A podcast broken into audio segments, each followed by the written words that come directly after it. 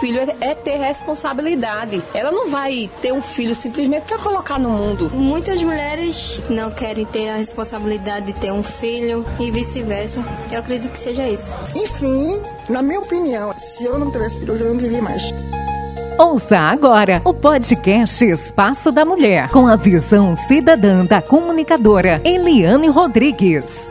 Por que as mulheres não querem ter filhos e ainda sofrem preconceito? Maternidade? Escolha ou obrigação? Cada vez mais mulheres abrem mão da maternidade em função da carreira ou de suas realizações pessoais. Hoje a maternidade já não é obrigação social ou imposição biológica. Empoderadas, independentes e seguras do que querem para suas vidas, cada vez mais as mulheres optam por não ter filhos. A pressão da sociedade, no entanto, resiste como se o tempo tivesse parado. O direito de ser mãe está assegurado, seja biológico, seja com a ajuda da medicina, ou seja por meio de adoção. O direito de não ser mãe, teoricamente, está assegurado também, mas na prática e historicamente está vinculado muitas discriminações, mais ou menos intensas e muito mal compreendidas. A mulher que deseja não ter filhos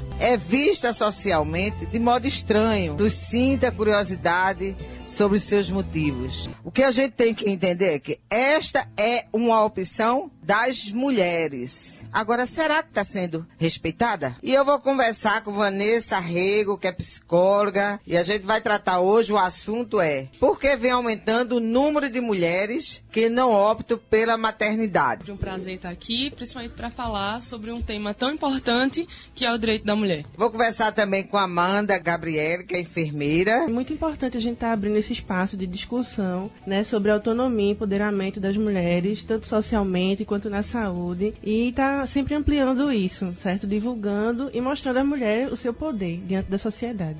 E eu gosto de estar sempre discutindo esses temas, né? A gente sabe que muitos temas que envolvem a autonomia da mulher e o seu empoderamento são temas um pouco polêmicos, na é verdade. A questão do aborto é muito polêmico, da subserviência da mulher. Então, assim, eu acho que é importante a gente estar, aos poucos, levando esse debate para todos. Quando se fala no direito do aborto, a gente que vem desse movimento, eu que estou nessa luta há muito tempo, não é dizer que a mulher engravidou e vai do nada praticar o aborto. Mas se ela sofreu um estupro, se ela sofreu uma agressão, será que você vai amar esse filho? Eu não sei se vai amar. É uma violência psicológica muito grande, né? Você gerar uma criança que, vo que você não reconhece como sua mesmo que seja em casos de estupro ou em casos de uma, de uma gravidez acidental. Então, gestar, a própria gestação, e a Amanda pode falar mais sobre isso, a gestação ela demanda uma, uma, uma mudança muito grande né, no corpo da mulher. Uhum. Ela de... Na vida, Na vida, né? Mas ela sente isso no corpo dela, é. mudanças hormonais, a barriga cresce, um ser se mexe dentro dela.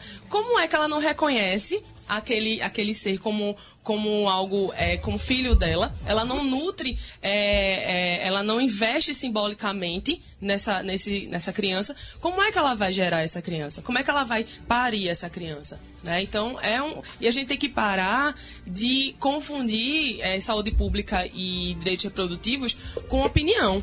Opinião todo mundo tem, mas direitos têm que ser garantidos para todos. Então, se a, a, filha do homem rico, né, da mulher rica, ela consegue um aborto, por que a gente está matando nossas jovens de camadas mais pobres? Eu vi uma reportagem, uma menina de 11 anos. Ela corre o risco de morrer ou não? É, uma, uma gravidez tão jovem assim, a gente considera como sendo uma gravidez de risco. Mas se nós formos olhar aqui as nossas comunidades, né, quantas jovens tão novas assim estão grávidas?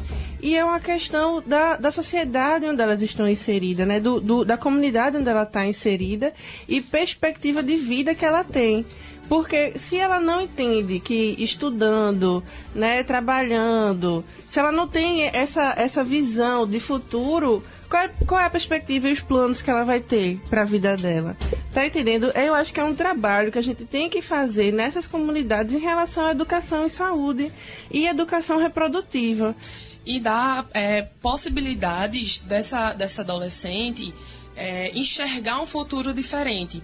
Porque há algumas pesquisas, alguns artigos que eu já li, falam disso. Dessa, dessa menina de camada pobre, ela vê a gravidez com uma possibilidade de ascensão, Ascensão social. social. É. Então, é- ela não, não, não é possível para ela ascender a uma universidade. É possível a ela ascender o status de mãe naquela comunidade. Então, criar possibilidades para que essa mulher escolha ou não ser mãe, agora ou no futuro. Então, é questão de, de abrir campo de, de movimento para essas mulheres.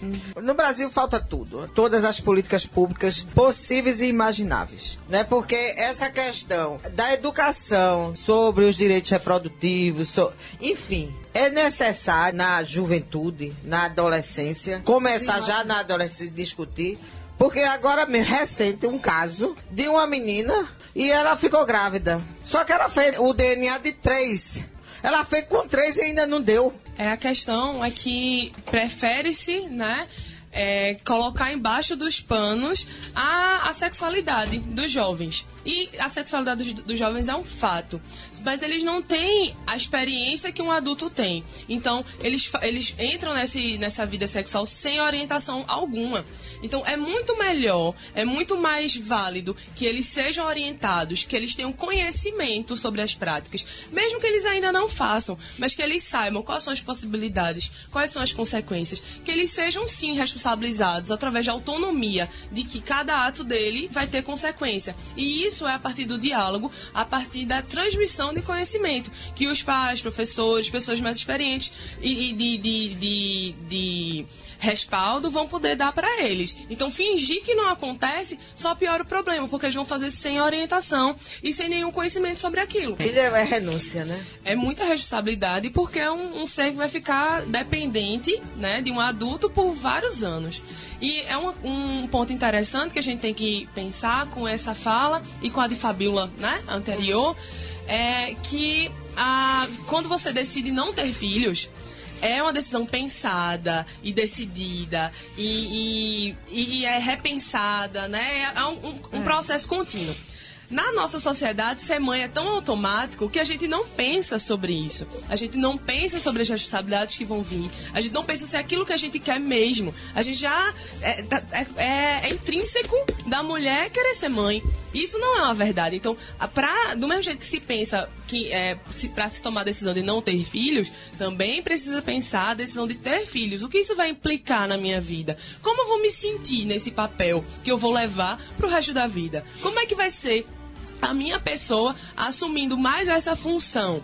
Como é que eu vou me sentir? Como é que eu me percebo? Eu quero isso mesmo? Ou é uma imposição do, do mundo que a gente tá, da sociedade que a gente tá vivendo? Até porque quando a mulher é mãe, ela se dedica muito ao filho, porque é um bebê, e até o marido cobra ciúme. No, no segundo dia ela já está acostumada. E elas estão no direito delas, né? De não querer ter uma, uma obrigação, responsabilidade sozinha ou de querer é, ter outras coisas para a vida delas. né? Então é, é uma, uma, questão muito interessante da gente pensar em garantir esse direito dessa mulher. Porque a gente parte do princípio, já, a gente escuta muito sobre isso, de que existe um instinto materno né? De que a mulher engravidou, acabou de ter o bebê e automaticamente ela se torna mãe. Não, ela aprende a ser mãe. Ela aprende a- sobre aquela função. Não existe nada é, é, preconcebido sobre isso. Então a gente tem que respeitar essa, esse momento de transformação. Eu, eu acredito também que, os, é, como a gente já tinha discutido aqui antes, os papéis de gênero eles têm que ser discutidos na nossa sociedade. É uma, é uma situação que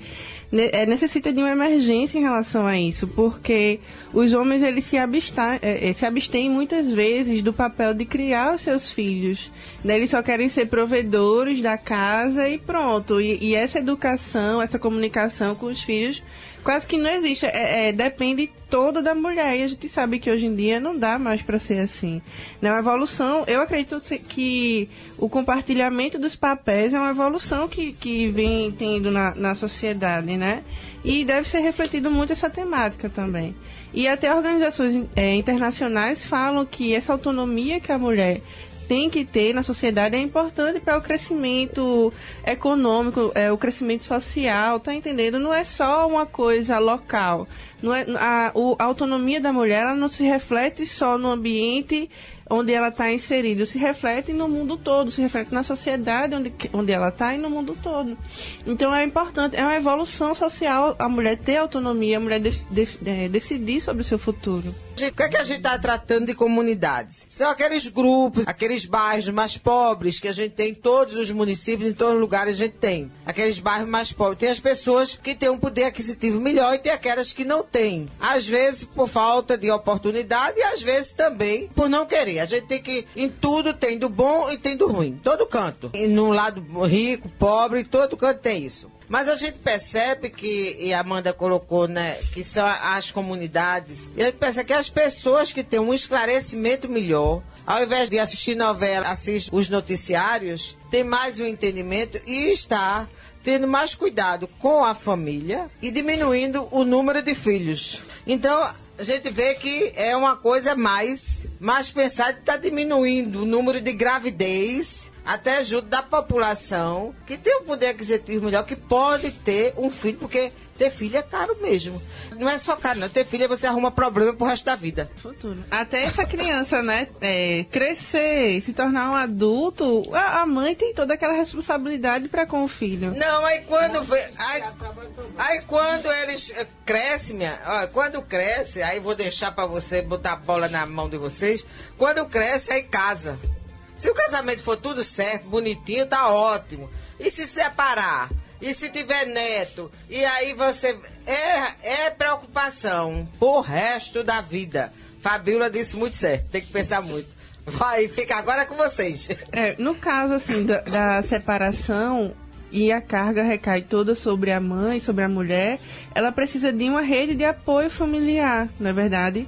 A não ser que ela tenha muita condição de criar uma criança sozinha, ela trabalhar, deixa o filho na escola, ela não passa o dia todo fora de casa, tá entendendo? Então, assim, isso não é a realidade da maioria das mulheres elas precisam de uma rede de apoio familiar, porque senão elas não têm como lidar com a situação de maneira mais adequada. Tu me lembrou agora a dissertação de uma amiga né, na área de desenvolvimento infantil e ela pesquisou justamente rede de cuidadores. E quando ela é, perguntava para as mães que na falta da mãe, quem cuidaria do filho, o pai era a última opção.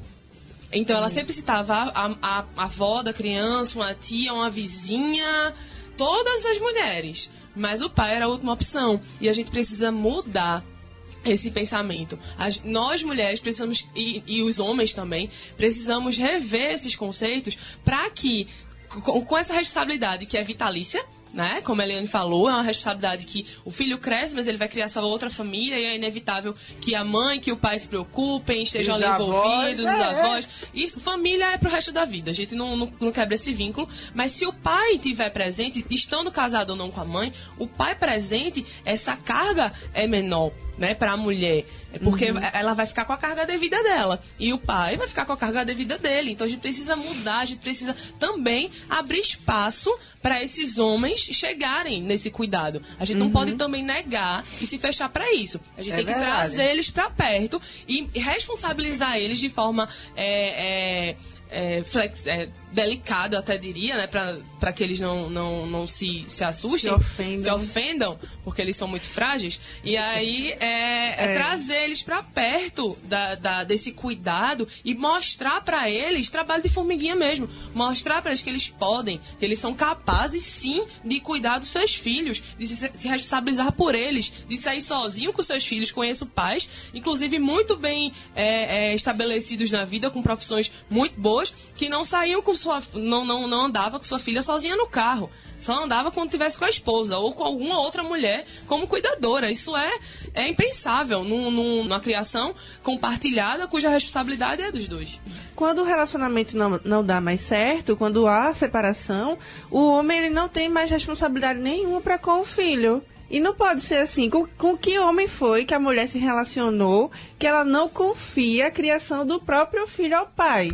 Depois de uma separação. Ou, ou o homem não se sente como no dever de cuidar do seu filho. Então, assim, isso é uma coisa que tem que ser discutida mesmo. E a gente tem que lembrar que em casos é, extremos, né, como esse, óbvio que existem pais que abusam dos seus filhos.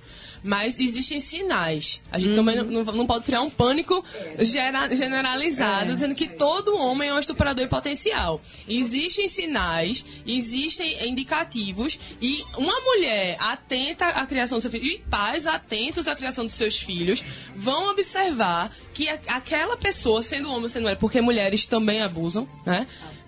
É, São raros, mas os homens abusam muito mais.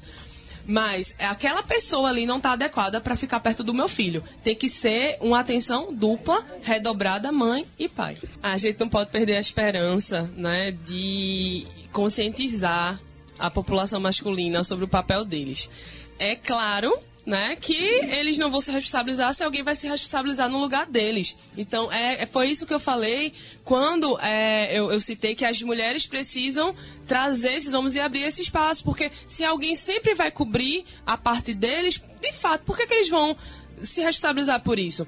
Então a gente precisa chamar eles para essa responsabilidade, não cobrir né, 100% da, da, da, do que eles do que é papel deles. Isso serve para as avós para os avós para as mães né? Isso é um, processo é, de de, autonom, de de responsabilização por suas atitudes. Isso é normal tá? E é, acreditar que vai ter, vai ter mudanças, já, já ocorrem mudanças e vão ter mais a partir das próximas gerações, se a gente também se comprometer a criar homens e mulheres diferentes.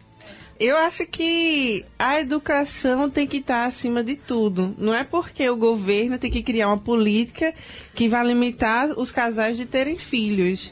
Né? É a conscientização do futuro que a gente quer para nossa vida e para a sociedade. Então, acima de tudo, é a educação. Não tem outra coisa, não. Você limitar que os casais tenham filhos de determinado gênero, a gente considera isso é, um pouco de, de extermínio, né? De um Amanda, obrigada, Sim, filha. Liane, é sempre um prazer vir aqui, né, discutir esses temas com vocês. E eu queria deixar um recado que, assim, ter filhos é uma benção, né? Sempre bom quando você é, tem um filho e você se sente feliz por isso. Mas eu tenho que lembrar, mulheres, que é uma questão de escolha, tá certo? Não é uma imposição. Que não é apenas com o filho que a mulher ela vai se sentir realizada em sua vida, certo? E que ela tem que encontrar a primeira alegria em si mesma para poder construir uma vida completa, que vai ser com ou sem uma família, certo? Verdade. Até às vezes as pessoas optam também para morar até só. Não quer filho, não quer marido, não quer ninguém do lado, quer sozinha no seu canto. Gente, o Passo da Mulher vai ficando por aqui. Um beijo carinhoso para todos vocês. Fique com Deus, que nós estamos indo com ele. Você ouviu o podcast Espaço da Mulher, com a visão cidadã da comunicadora Eliane Rodrigues. Uma realização da AMUNAM, Associação das Mulheres de Nazaré da Mata.